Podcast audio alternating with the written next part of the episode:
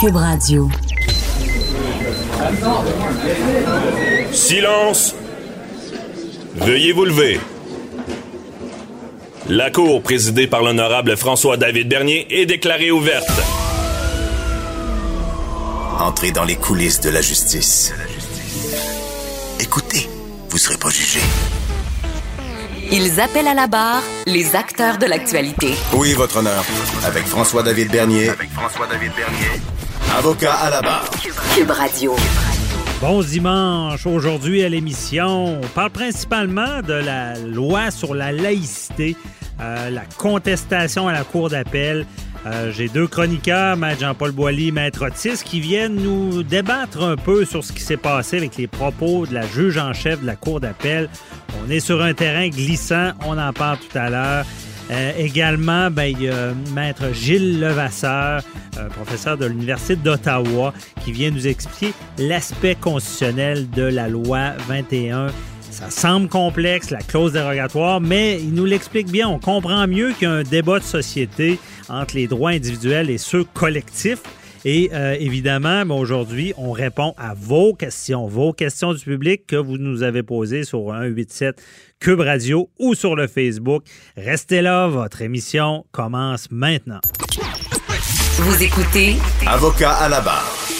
Entrez dans les coulisses de la justice. La loi sur la laïcité, loi 21, est encore dans, dans les nouvelles et là, ça, ça- ça se dirige vers la cour d'appel parce qu'il y a la juge en chef là, qui a fait l'objet d'une plainte selon laquelle elle aurait manqué à son devoir de réserve et fait preuve de partialité. Bon, vous, connaissez le dossier d'appel. On veut, euh, on conteste cette loi-là. Euh, on est devant la cour d'appel.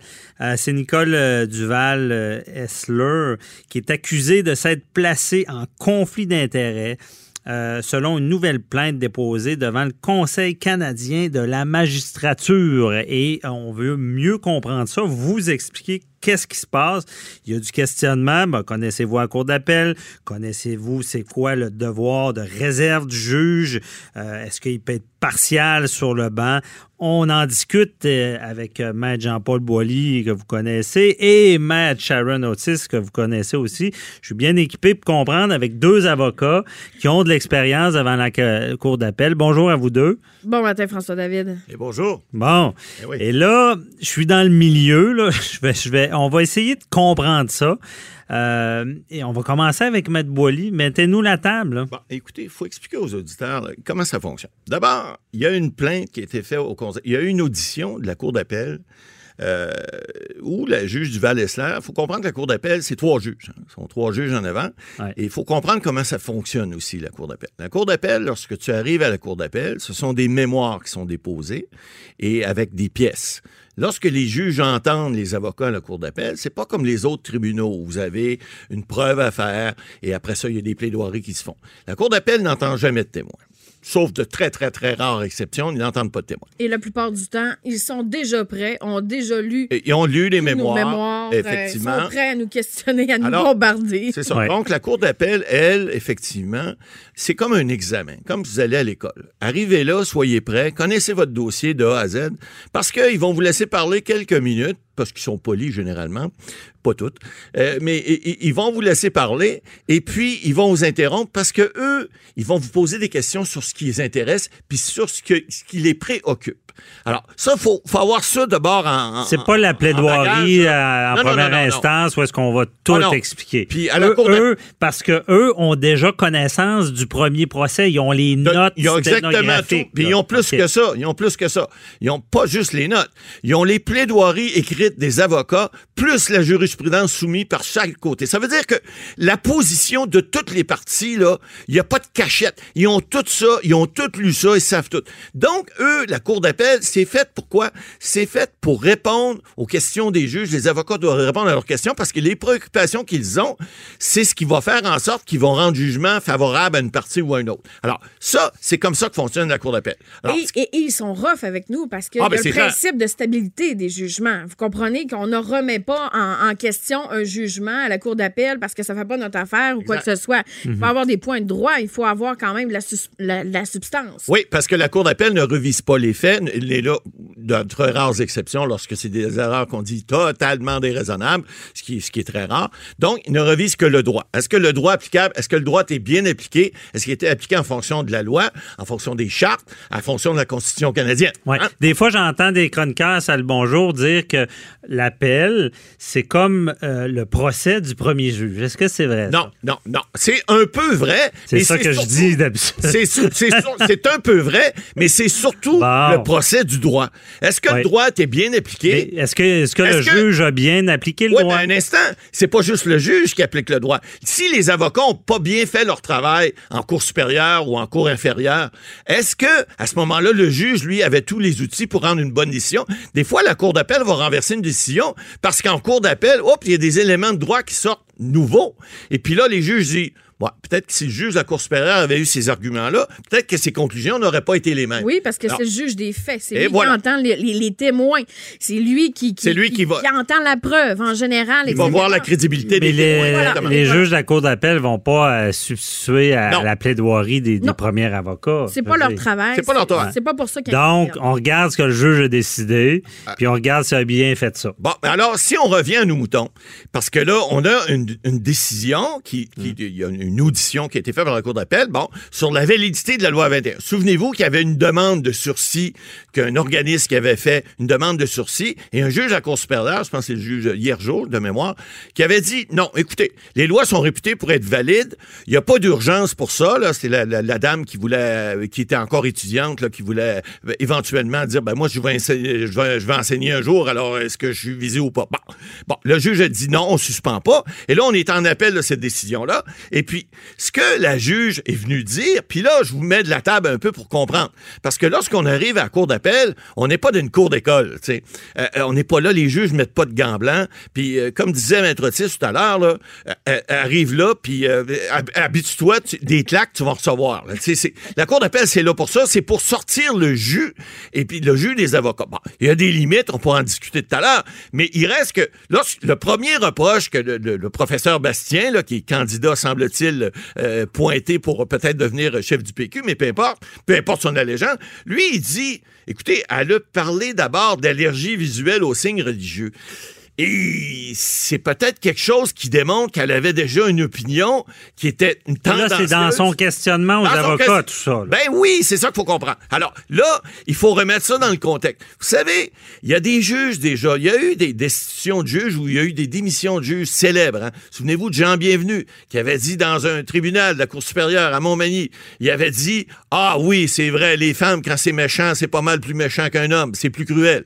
Bon, ça avait été dit dans un contexte et cité hors contexte. Hors contexte. Il y avait un autre juge d'une cour de, je pense, du, de, de- de- de- dans le Nord, et qui avait dit, par rapport à- aux femmes autochtones, qui avait dit, ah oui, on sait bien, les femmes, c'est comme les règles, c'est fait pour être violé. Alors, ça avait Ouais. été cité hors contexte. Mais dans ce cas-là, par exemple, on se comprend Ouais. que c'est une juge qui n'est pas à ses débuts. Là. Ben non, Et, et- et- et, tu sais, elle était juge à la Cour supérieure depuis 1992. Elle a été nommée à la Cour d'appel en 2006. C'est la Et juge elle en est chef juge du en Québec. chef de- du Québec Ouais. depuis 2011. Donc, ce genre de pris à part, me surprend parce que, euh, assurément, Mais- c'est elle qui donne les directives également à ses juges, qui, qui parle à, à son équipe de juges. C'est la juge en chef. C'est la juge en chef. Donc, Mais, mais attends, tu sais, parce que là, il, il- il semble y avoir beaucoup de propos. Là, éclairer les auditeurs, qu'est-ce qu'elle a dit qui était pas correct? ben, il y a ce que euh, Maître Boily vient de mentionner. OK? Ouais, mais là, il faut attendre. Il faut Ouais, dire. c'est ça. Il faut pas le prendre hors contexte. Parce que là, ça, c'est, ça a été dit, mais dans un cadre donné où on pose des questions aux avocats.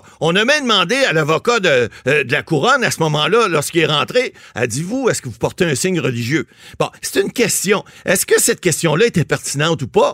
Peut-être pas, mais ça fait partie de la joute oratoire à la Cour d'appel parce que les juges de la Cour d'appel, ils se privent de rien. Eux autres, c'est le buffet à volonté. Puis quand t'arrives là, là, arrange-toi pas pour avoir des petits pains, pas de croûte, juste ça, là, amène-toi un bon lunch parce que tu vas en avoir des questions. Puis tu vas en avoir des sucrés puis des salés à part ça. Fait que arrange-toi pour avoir la salière, la poivrière puis le sucrier qu'il faut parce que tu vas en avoir des pelletés à donner. Donc, Ouais. mais il y a eu des propos aussi de tenus. Puis là, Maître Otis va en ajouter. Mais on veut savoir, parce qu'on parle de partialité, c'est Ben, quoi? C'est ça. Apparemment, apparemment, bien évidemment, c'est toute réserve. Oui.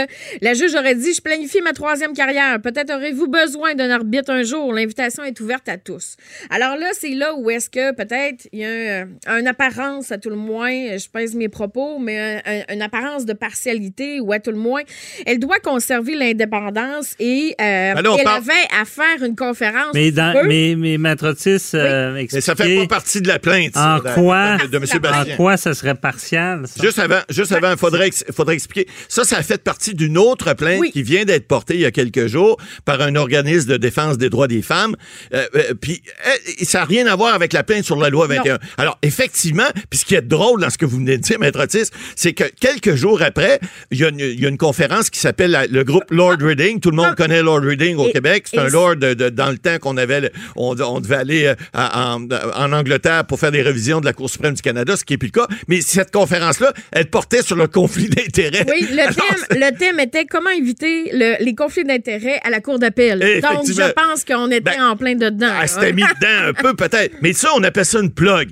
Elle l'a plugué, puis je pense que c'est un clin d'œil. Parce que, tu sais, faut pas non plus dramatiser. La cour d'appel, la cour d'appel, lorsque, lorsque tu peux relaxer à cour d'appel, tu le prends le moment. Parce que c'est rare, c'est assez stressant. Oui, Oui. Tu réponds aux questions. Mais là, là j'ai besoin de vous là, pour nos auditeurs. là. Oui. On est là pour ça, là, OK? Oui, Expliquez-leur avant tout, là, parce que vous êtes deux bons juristes, on vous, on vous entend, là, OK? Mais premièrement, on parlera même plus de son cas. C'est quoi un juge qui se place en position de partialité? Un. Deux, c'est quoi un juge qui a un conflit d'intérêts? Expliquez-nous ça. Ben, écoutez, à position de partialité, c'est clair. Le juge qui est là, lui, il est là pour rendre le droit.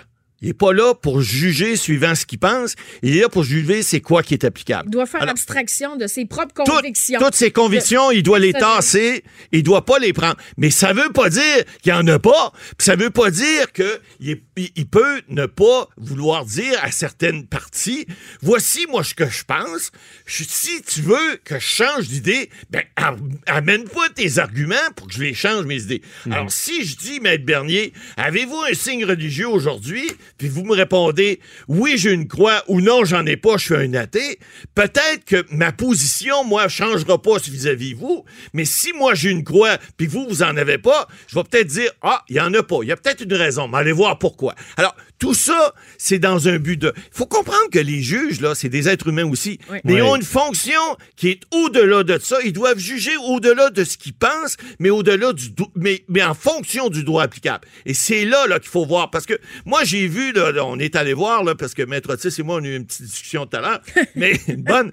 Et, et moi, je suis allé voir qu'est-ce qu'il y en est, là, au niveau des commentaires? Moi, ce qui me choque, puis ce qui me... ré- ça- me répugne, c'est de voir des gens qui ne connaissent pas ça, qui connaissent pas le système judiciaire, qui sont jamais allés mis les pieds dans les palais de justice, ou, ou encore moins en cour d'appel, puis là, ils font des commentaires. Ça n'a pas d'allure, ce qu'un juge a dit là. Elle devait se récuser. C'est pas de même, ça marche. Oui, mais- Puis si à toutes les fois qu'il y avait une plainte au conseil de magistrature, faudrait qu'un juge se résigne euh, d'un dossier, se récuse, ben écoutez, les gens vont faire, qu'ils vont engager les avocats, vont dire, hey, juge là, je ne veux pas. Porte-moi une petite plainte conseil de magistrature, tourne-moi une virgule en quelque part qui est faite dans quelque part, là, puis on va. Ah, eh, voyons, ça n'a aucun bon sens, ça se peut pas. Alors, et encore moins quand c'est un juge en chef du Québec. Alors, mais effectivement, elle n'est pas à l'abri de ça. Si elle fait des gaffes, elle va payer pour. Mais moi, je calcule pas ça comme une gaffe. Sauf la Ouais. partie de l'arbitrage, là, Mais, là, mais, c'est euh, un petit peu ce qu'il faut voir, parce que c'est un sujet délicat, je ne sais pas si c'est tout ça est lié au sujet, mais on- il faut en connaître plus. Restez là, on vous revient après la pause pour cette euh, discussion qui va se continuer. Vous écoutez Avocat à la barre. Nous sommes de retour euh, sur ce sujet assez chaud, mais on parle de loi 21 cette semaine. On parle de la cour d'appel, la juge en chef euh, qui, a- tenu des propos. On dit qu'elle aurait pu être partiale, en conflit d'intérêts. Euh, et euh, j'ai posé, je suis toujours avec euh, Maître Otis et euh, Maître Boily. Et on s'est laissé euh, avant la pause en disant... Est-ce qu'il y a des sujets qui sont vraiment trop, euh, on, est frileux d'en parler et que c'est dangereux? Et là, on parle de juges même, de juges de la Cour d'appel qui ont une marge de manœuvre assez large habituellement. Est-ce qu'on, quand on parle de religion, des femmes, de, de, de, de race, est-ce que c'est plus dangereux? Est-ce qu'on peut dire ce qu'on veut? Ben, c'est toujours dangereux et, et je pense que les juges sont, sont un peu plus frileux avec respect. Et c'est normal aussi parce qu'ils sont sur la sellette. C'est leur jugement. Ils ne veulent pas voir leur jugement, vous comprenez, être remis en question ou quoi que ce soit. Ils doivent être très objectifs et faire. euh, euh, euh, ils ont un devoir de réserve. Ils n'ont pas à, à avoir d'opinion ou quoi que ce soit. Mais c'est quoi le réserve, là? Ça veut Ben, devoir Souvent, on de entend ça. Ça veut dire qu'ils sortent pas de chez eux, Non, ils, ont- devoir- ils sont pas dans le devoir de public. réserve, c'est-à-dire que lorsqu'on fait nos plaidoiries, nous, les avocats, OK, je vais vous donner une, une comparaison entre les avocats et les juges. Mhm. Les avocats, on a un peu plus de, de, de latitude, on a un peu plus de lousse. Je peux, je- on ne peut pas dire nécessairement qu'est-ce qu'on qu'est-ce qu'on en pense, nous non plus, parce qu'on est des officiers de justice, on a prêté serment et euh, on doit rendre la marchandise et à faire appliquer le droit. Cependant, c'est sûr qu'on peut aller un petit peu plus loin, vous comprenez, dans nos plaidoiries et ou nos commentaires à l'égard de la cause dans laquelle on est. Tandis qu'un juge, le, devoir de réserve, c'est-à-dire qu'il ne doit pas euh, avoir ce genre de commentaires-là. Il doit être très objectif.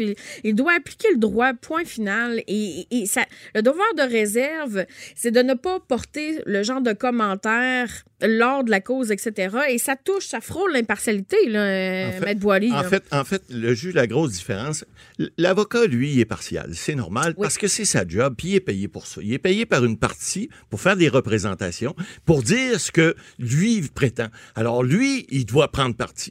Le juge, lui, contrairement à l'avocat, et c'est pour ça que je suis d'accord avec Maître Otis là-dessus, c'est que l'avocat, lui, effectivement, il prend parti, effectivement, il va plus loin, effectivement, il, prend position, puis il va pousser sa position jusqu'à l'extrême même. Alors le juge, lui, il doit être impartial parce que le juge ne, ne rend pas sa décision. On dit toujours le vieux principe, là, on peut pas euh, juger quelqu'un sans l'avoir entendu. Donc, il peut pas rendre une décision tant qu'il n'a pas entendu toute la preuve, et puis il doit garder cette impartialité-là parce que il doit connaître non seulement toute la preuve, mais le droit applicable avant de rendre une décision. Et là où je mets une bémol sur ce que vous avez dit en, en- en entrée, Maître Otis, la Cour d'appel, la Cour d'appel, moi je le dis parce que j'y vais pas, euh, ben je vais y aller régulièrement là, les prochains mois, mais j'y vais moins souvent maintenant. Mais la Cour d'appel, c'est différent. La Cour d'appel, comme les, les, les, les témoins sont pas entendus, souvent même les parties sont même pas présentes, sont, sont même pas pas, là. Alors, c'est une game d'avocats et de juges. Et on est comme dans un vaste lot, même si tout ça est public. Vous pouvez venir assister, vous rentrez comme au centre d'achat, prenez votre numéro, vous asseyez dans la salle. Et si vous, a- a- si vous aimez entendre du droit pur, allez là. Je vous garantis qu'au bout de 10 minutes, vous avez un sommeil assuré. C'est certain, parce que c'est du droit pur. Oui. Mais il reste que les juges, ils sont là pour faire exactement ça. Pour, pour faire sortir le jus des avocats, ben, ils vont les provoquer. Ils vont les, les- ils vont, euh, sans être partial, ils vont essayer de faire sortir l'argumentaire de l'avocat pour La voir substance, la substance. toute la substance pour voir si l'argument qu'il qu'il propose en droit, ça se tient et s'il n'y a pas un autre argument qui pourrait pas les débalancer. Alors, c'est pour ça que, oui, on dit que les juges doivent être impartiaux, c'est clair, mais dans le, fonctionnement, dans la façon dont c'est rendu, dont le droit est rendu, ils doivent, puis ça fait partie de leur job, de leur fonction, ils doivent poser des questions, ils doivent amener des interrogations, puis ils doivent provoquer les avocats provoquer d'une façon polie. Il y en a, je vous dirais, il y a des juges, je nommerai pas de nom, là, mais ils vont se reconnaître. Il y a des juges qui sont beaucoup plus interventionnistes. Oui. Puis, puis ils vont, ils vont, on dit en anglais, get to the point, ils vont te piquer exactement là où ça fait mal. Et peu importe ce qu'on avait pensé dire, Ah oui. euh, notre, notre plan de plaidoirie, là, Oublie ça. euh, ça- on commence euh, avec des questions. Répondez euh, aux questions en rafale et voici, nous, on va là. On, se, on sort, eux, ils vont se sortir du banc. Exact. Ils vont aller en arrière et Délibérer. Délibérer. Ben, de- délibérer, directement. ça, ça veut dire qu'ils vont prendre le, le dossier pour l'étudier. Et, et- mais souvent, la Cour d'appel, par exemple, Reviennent des requêtes, ils reviennent au bout de 10-15 minutes. Puis, maître, vous n'avez pas convaincu, maître Bernier, on rejette votre, votre pourvoi. Ouais. Merci, bonjour. On vous rendra les motifs plus tard. C'est un peu plus expéditif. C'est comme ça. Mais, Mais, OK, ben là, ma- maintenant, on comprend bien euh, comment ça fonctionne. Revenons à ce cas-là là, de, de- de la juge en chef euh, et, et- et ses propos. Euh, je sais que... Mais est-ce, que ces propos sont dignes d'un conflit ou d'une impartialité? Mais là, vous comprenez que euh, si ces questions, comme Maître Boily disait, c'est des questions, ce n'est pas des commentaires. Ce qu'on appelle en droit, ce n'est pas des obitaires. Donc, pris euh, dans. Vous comprenez, ils l'ont peut-être extrait d'un contexte ou quoi que ce soit. Il n'y a pas personne qui était là, OK? Donc. Il y a euh, une question on- d'intonation aussi. Oui, a ça. aussi. Parce que, vous savez, si je dis à quelqu'un, t'es bien fin, euh, tu peux dire, t'es bien fin. Mais si je dis, t'es bien fin, c'est Ouais. pas pareil, là. Mais Alors, D'ailleurs, il y a des enregistrements, il y a des notes euh, Ouais. sténo. Les- sur les notes, on voit pas l'intonation, par contre. non. Mais euh, c'est pour ça qu'en cours, souvent, on dit, euh, quand on, on interroge des, des témoins puis qui se fâchent, on dit, vous êtes fâchés, ils comprennent pas pourquoi, mais on veut que ça soit écrit. Mais euh, il y, a, il y a tout ça. On, on en saura plus parce que là, en ce moment, Ben c'est plainte. des plaintes. Là, c'est qui les plaignants? Là, Ben là, il y a M. Bastien qui- qu'on a parlé. On a parlé de- aussi de- du, du PDF. En fait, c'est la, la- Monsieur Bastien, c'est. le- Frédéric Bastien, qui est professeur d'histoire. OK, vous n'avez également. plaintif. donc. Ben, euh, c'est le premier. premiers. Et il, il était approché. Enfin, on pense qu'il voudrait peut-être se présenter à la direction du Parti québécois, donc au- pour être chef.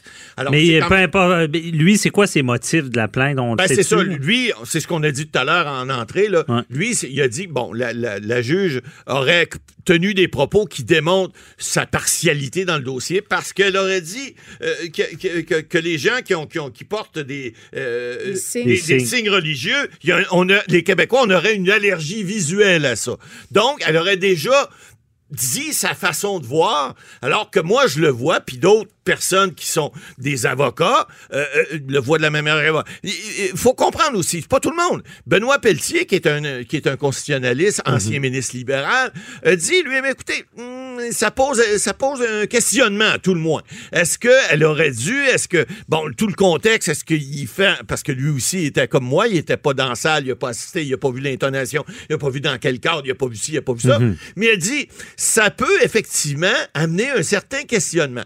De là à demander à un juge de se récuser, euh, moi, je, moi, moi, moi, je, je, je vois pas. Maintenant, est-ce que si c'était le cas, si c'était clair que c'était une opinion et non pas dans le cadre d'un questionnement, puis est-ce que si elle, a- elle a démontré qu'elle rendait jugement là, ben, écoutez, Ouais. je- mais même à ça, comme on vous disait tout à l'heure, euh, la cour d'appel, des fois, les jugements se rendent vite. Des fois, t'es Non, suspect, non, mais tu sais c'est- déjà ce qu'ils pensent. C'est ça, là, là, on comprend mieux Parce ça, notre que- auditeur aussi, parce qu'il y a l'autre propos. Là, c'est sur- c'est c'est une autre association qui a porté Oui. plainte. Ben, là, C'est- présentement, ce que j'ai répertorié, c'est qu'il y aurait environ une cinquantaine de plaintes. Là, qui On ont- qui suivi, qui.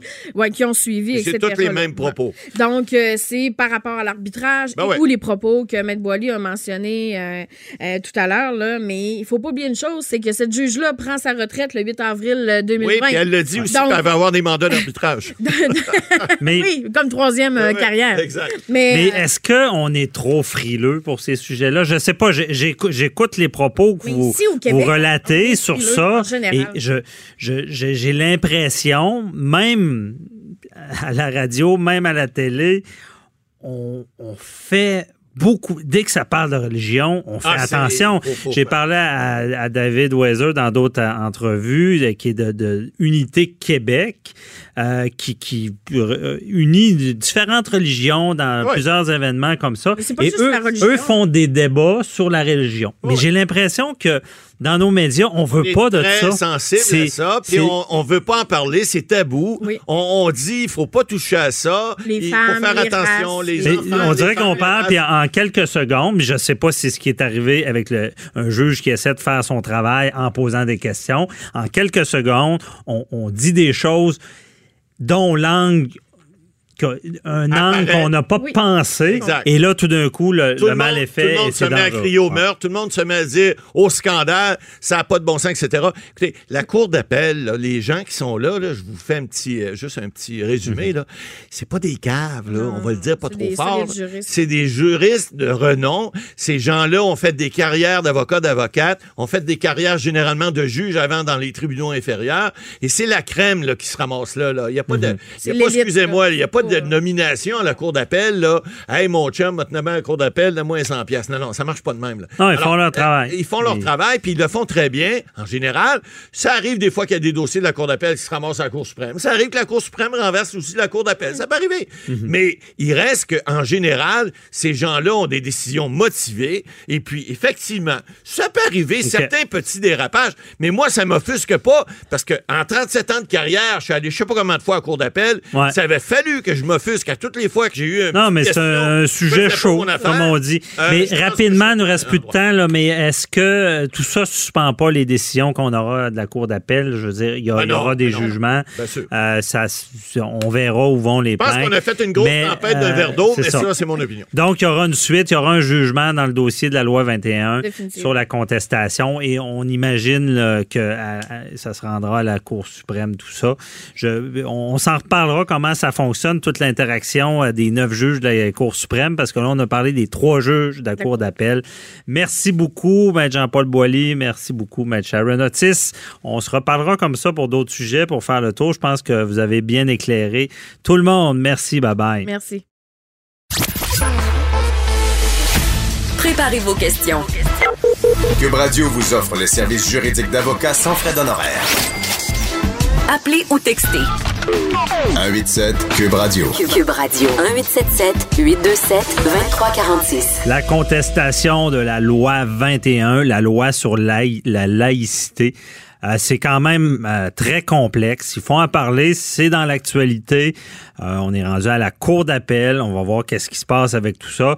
C'est assez complexe parce qu'on parle ici, bon, clause grand-père, euh, clause nonobstant, dérogatoire du gouvernement qui est bonne pour cinq ans.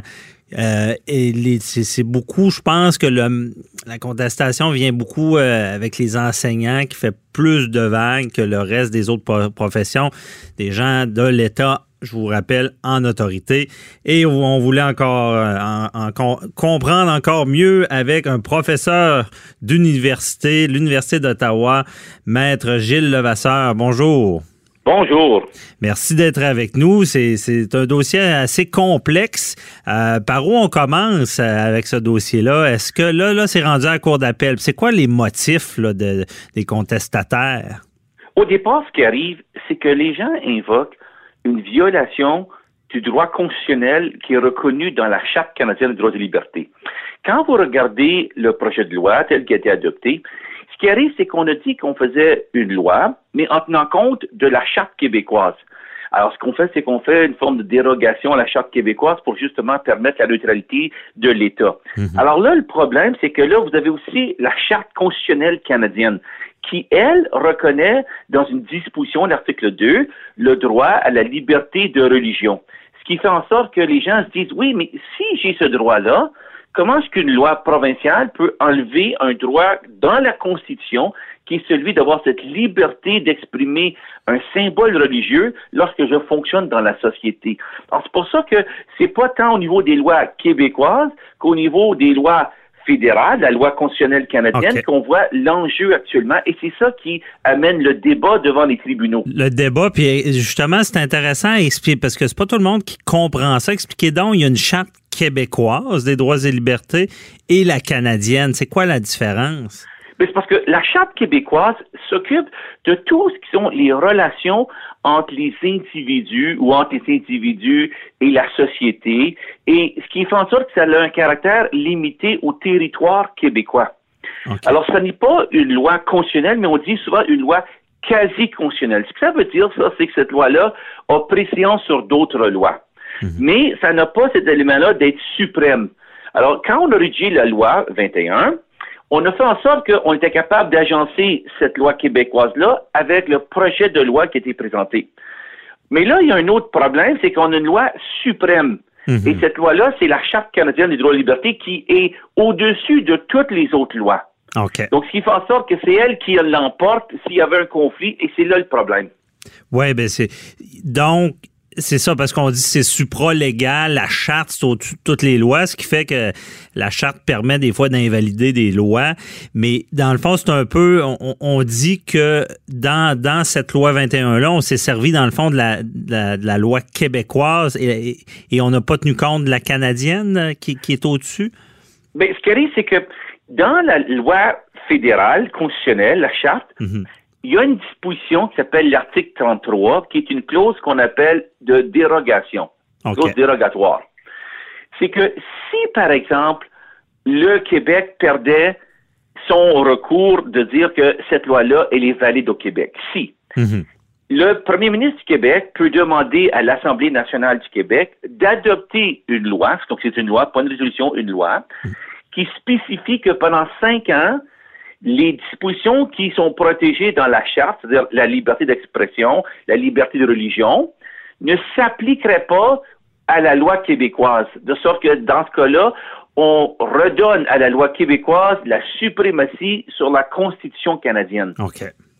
Je comprends. Et il y a une chose que souvent les gens euh, font mal référence, c'est que cette disposition-là de l'article 33 n'est pas la volonté au départ du Québec. Puis je voudrais l'expliquer ça parce que très Oui, allez-y, c'est intéressant. Les gens ont tendance à blâmer toujours le Québec pour cela.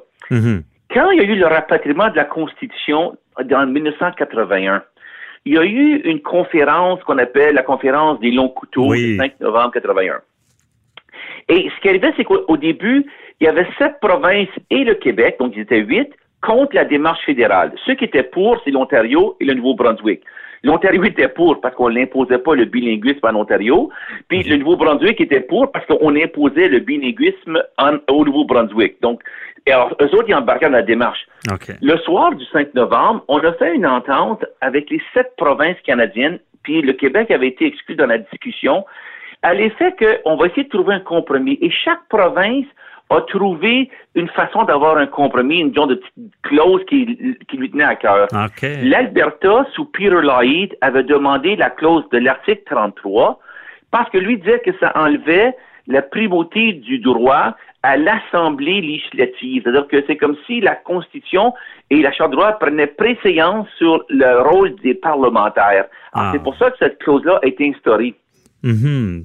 Ben, c'est vraiment intéressant. Puis euh, c'est pour ça. Dans, dans le fond, c'était comme une, si on peut dire, euh, une soupape sur le, un certain contrôle des provinces. Euh, On voulait parce que euh, dans, dans cette clause-là, c'est ça que les gens se posent beaucoup de questions à ce sujet-là.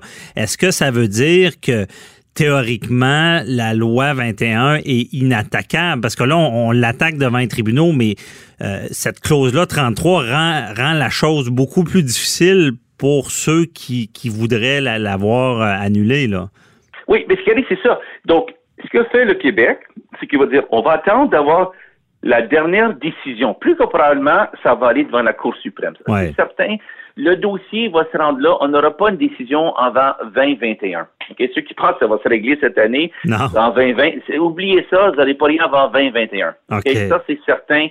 Les délais sont, sont tels que, euh, je veux dire, on peut pas aller plus loin. Puis, vous savez, à moins qu'on nous dise qu'on va permettre une injonction à la Cour d'appel sur le fait qu'on a un effet qui est dévastateur ou qui, qui est imminent et qui apporte un danger à la société ou aux individus, euh, l'injonction ne, ne s'appliquera pas, donc on va devoir attendre le recours au fond. D'accord? OK. Et plus que probablement, faut pas être surpris de cette, de cette option-là si jamais ça arrive. OK? Si jamais ça arrive, faut pas être surpris parce que les tribunaux disent, écoutez, oui, c'est vrai, mais il faut le regarder dans un contexte plus global et il faut pas euh, être surpris si la, si la Cour d'appel disait, écoutez, là, on voit pas qu'il y a une, une urgence telle que ça peut brimer. Ça, ça veut pas dire ça que ça brime pas les droits, c'est pas ça qu'ils disent. Mais, Mais qu'il n'y a pas de, de- de sécurité publique en jeu d'urgence là, dans ce sens-là. là. Dans ce sens-là, oui, Mm. c'est vrai que c'est néfaste, mais écoutez, ça fait partie des règles du jeu de l'État qui doit prendre des décisions. Donc, c'est- soit, faut pas être surpris. Si ça arrive, excellent. Si ça arrive pas, ben excellent aussi. C'est que ça, ça amène, on clarifie le dossier tout de suite. Donc, on sait exactement sur quel pied danser. Ouais. Maintenant, donc, on s'en va en Cour suprême, ça sera pas avant 2021. La décision est contraire à la loi québécoise. Donc là, M. Legault va va dire, écoutez, moi, là, je veux que cette loi-là, elle passe. J'ai la majorité des gens francophones au Québec qui la veulent. Alors, on va, on va déposer une loi, puis il va faire une dérogation. Donc, ça redonne à la loi québécoise la suprématie sur la Constitution canadienne, cette disposition-là, pendant cinq ans. Mhm. OK. Bah, puis après ça, pour revenir une autre fois, puis on va le faire. Vous allez me dire, est-ce que ça a été fait au Québec? Le Québec a été la première province à utiliser ceci. C'était en 1982. Il faut comprendre qu'à l'époque, c'était la question du droit de veto du Québec. Mhm. Est-ce que le Québec pouvait juridiquement s'opposer à la Constitution qui était rapatriée sous M. Trudeau? Et puis là, qu'est-ce qui est arrivé? C'est que M. Lévesque a fait adopter une série de lois pour justement invoquer la clause dérogatoire. Puis après ça, ben, ça l'a comme, on a laissé aller. Ensuite, c'est revenu sous M. Bourassa quand il y a eu la contestation sur la loi linguistique et il a fait passer cela en plein milieu dans l'accord du lac Meach en 1987. Mhm. Donc, elle a fait encore une fois dérailler l'entente constitutionnelle parce que là, les provinces ont toutes dit, si le Québec commence à faire des lois de dérogation sur les droits aux anglophones, nous, on, on modifie plus la Constitution. Donc, là, ça a été- donc, voyez-vous, donc c'est pas comme si c'était une première fois qu'on l'utilisait au Québec. Mais Maître Lavasseur, parce que les gens se demandent, c'est quoi la faille de cette clause-là? C'est quoi, dans le fond, euh, les chances de succès des contestataires? Est-ce qu'il y en a ou on sait d'avance que ça passera pas? Mais c'est parce qu'au départ, il faut mettre en jeu le fait que quand vous parlez de la Charte canadienne des droits et libertés, Mhm. c'est une notion de droit individuel. C'est-à-dire que chaque individu demande le respect de son droit. Donc, chacun. Ben oui, c'est comme ça que la loi a été construite.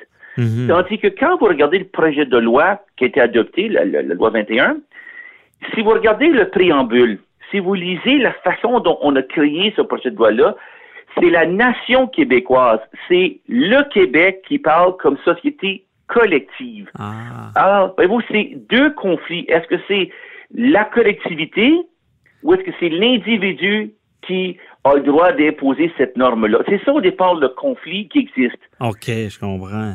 Le Donc, conflit. Oui, oui, excuse-moi. non, non, allez-y, mais c'est ça. Donc, il y, aurait peut-être une faille dans la façon que la loi est ré- rédigée. Non, c'est pas une faille, c'est que c'était c'était sous cette volonté-là de dire que le peuple québécois, si je peux utiliser le terme qu'on on retrouve très souvent au Québec, Oui. a voulu se donner une norme sociale collective. Mais c'est important de comprendre que ça, là, cette conception-là, elle est très nouvelle au Canada. OK. La seule fois où qu'on a des droits collectifs, c'est-à-dire des droits de groupe, c'est par exemple lorsqu'on parle des conseils scolaires pour les langues, les langues officielles en situation minoritaire, Mhm. comme les francophones au Québec. C'est comme c'est la communauté qui demande le conseil scolaire. C'est un individu qui va faire une demande et c'est pour les fins de la communauté parce qu'ils gèrent leur conseil scolaire. Donc ça, c'est un exemple de droit collectif. Mais autrement, c'est toujours un droit individuel, droit à la vie, droit à la sécurité, droit à l'égalité. Ce sont tous des droits individuels. Puis pourquoi c'est important, ça? Parce que quand on a eu la, la réforme de la Constitution dans le projet de 1987 et ensuite en 92 l'accord de Charlottetown, c'était toujours de définir la société québécoise. OK. Et ce qui est arrivé, c'est que les gens ont eu peur de dire, oh my God, si c'est la collectivité qui parle, on va écraser les minorités de langues officielles au Québec. Donc c'est là où c'est qu'on s'est mis à mettre plein de limites pour faire en sorte qu'on passait d'un droit collectif à un droit individuel. Donc c'est pour ça que c'est pas comme un débat d'aujourd'hui, c'est une série d'étapes qu'on a connues au Québec et qui aujourd'hui se confirment dans un projet de loi où est-ce qu'on va contester cela. Puis c'est toute la notion même de la nation québécoise, la collectivité, où est-ce que la société prend son pouvoir pour se définir collectivement? Ah, OK. Collectivement, euh, à l'opposé de l'individuel.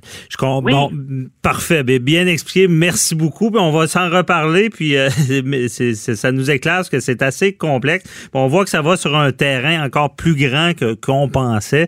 Euh, merci beaucoup, euh, Maître Levasseur. Puis on se reparlera dans un autre dossier euh, constitutionnel. Bonne journée. Bye bye. Bye bye, au revoir, là, merci. Avocat à la barre. Avec François-David Bernier. Avec François-David Bernier.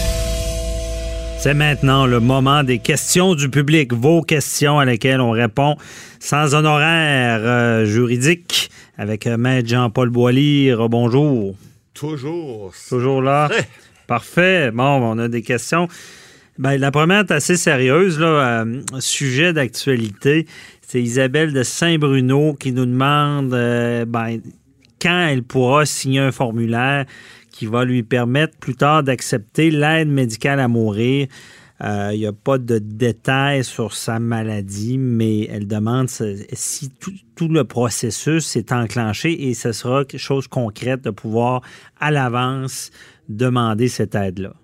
Oui, excellente question. Il y, a, un comité qui siège là-dessus, là, qui, est non partisan, là, qui, qui a, on a vu cette semaine là, où il y a euh, des gens qui vont faire des recommandations. Il y en a certaines qui sont déjà faites et puis d'autres qui s'en viennent.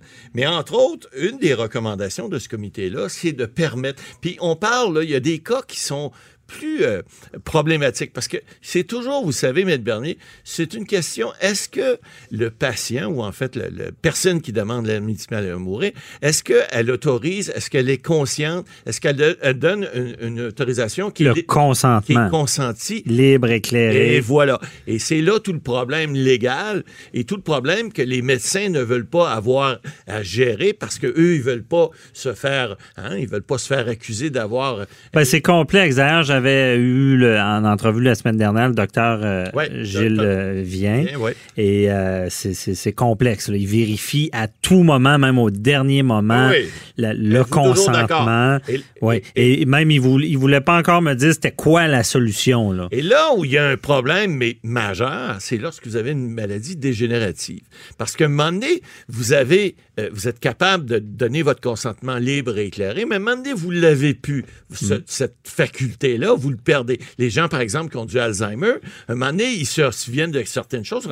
Alors, le problème maintenant, il, se situe au niveau de lorsque vous êtes en, fin de vie, vous avez de mauvaise qualité de vie, vous avez par exemple l'Alzheimer, qui, qui, qui, est une maladie atroce, euh, euh, mais vous ne pouvez plus donner un consentement libre et volontaire. C'est là peut-être que vous pourriez vouloir l'aide médicale mais vous n'êtes pas capable de le donner. C'est ça, c'est la grosse problématique. Pour répondre à l'auditeur, c'est que c'est pas encore en vigueur. On n'est pas là, c'est pas une loi. On veut l'élargir. On veut l'élargir. Et puis là, ce que le comité soumet présentement, c'est ce qui est à l'étude, c'est de dire, écoutez, vous pourrez, si vous êtes diagnostiqué au départ. Parce que là, on, pensait, par exemple, le mandat d'inaptitude. Vous savez, Maître Bernier, un mandat d'inaptitude, ça peut se donner en tout temps et vous donnez à quelqu'un un mandat de vous représenter si vous êtes plus capable, si vous avez une inhabilité qui, qui, qui survient, vous avez une maladie, par exemple, comme Alzheimer dégénérative, vous ne savez pas encore, vous allez en avoir, on va tous mourir un jour. Hein? Ça, c'est une réalité de la vie. c'est une certitude. C'est une certitude. Comme euh, les taxes et l'impôt. Et voilà, on s'en sauvera jamais. Mais il reste que si vous donnez un mandat d'inaptitude aujourd'hui, vous pouvez le faire en tout temps et vous n'avez pas besoin d'avoir une maladie. Le, le, le, mandat de protection qu'on appelle en, cas d'inaptitude, euh, par contre, il y, a, un bon système. Là, ça prend, je pense, deux médecins ou un médecin qui vont qui, va constater l'inhabilité. Parce qu'on veut pas la famille qui vient jouer dans nos affaires avant le temps. Est-ce qu'on pourrait pas adopter ce même genre de, de, choses? Bon, là, mais comment ben Comment éviter l'abus? L'abus de quelqu'un qui est tanné de s'occuper d'une autre personne. Il est là le problème. Alors, évidemment, pour éviter ça, euh, euh, lorsque les, les, les, gens du comité, en tout cas, ce qui se discute, ce qui, va, ce qui est soumis, ce qui va être soumis probablement à l'Assemblée nationale éventuellement, c'est de dire, si vous êtes diagnostiqué, vous êtes au départ, vous avez reçu le diagnostic d'une maladie, par exemple, dégénérative. Vous avez encore toute votre tête, vous avez encore toutes vos capacités. Là, vous pourriez faire une, espèce de mandat, comme on fait là, c'est-à-dire de demander l'aide médicale à mourir. Mais là, il y aura des cas, évidemment, où, le médecin traitant ou le médecin qui vous suivra à ce moment-là vous euh, dira que vous êtes dans une phase, par exemple, euh, parce qu'une fois que vous aurez euh, donner votre consentement, mais peut-être des mois ou des années plus tard, vous serez peut-être éligible à l'aide médicale vous dire si un, vous aviez donné au préalable votre consentement, et deux, parce qu'au moment où vous seriez plus apte à donner votre consentement, parce que là, votre maladie a tellement évolué que vous êtes plus capable de le faire, mhm. ben, à ce moment-là, si le médecin ou un des proches et un des proches ou deux proches de votre famille, c'est ce que le comité recommanderait, semble-t-il, vous donnerait l'autorisation de le faire, ben là, vous pourriez en bénéficier. Alors, on est une, marche au-dessus. mais un stade que c'est le tuteur qui le demande, parce que la personne ne peut plus le demander. Non, mais c'est ça. Mais il faut que quelqu'un le demande. Il faut falloir quelqu'un... Mais si le médecin traitant est déjà au courant, est déjà dans votre dossier médical, ben vous avez déjà un élément additionnel. Bon, on cherche des solutions.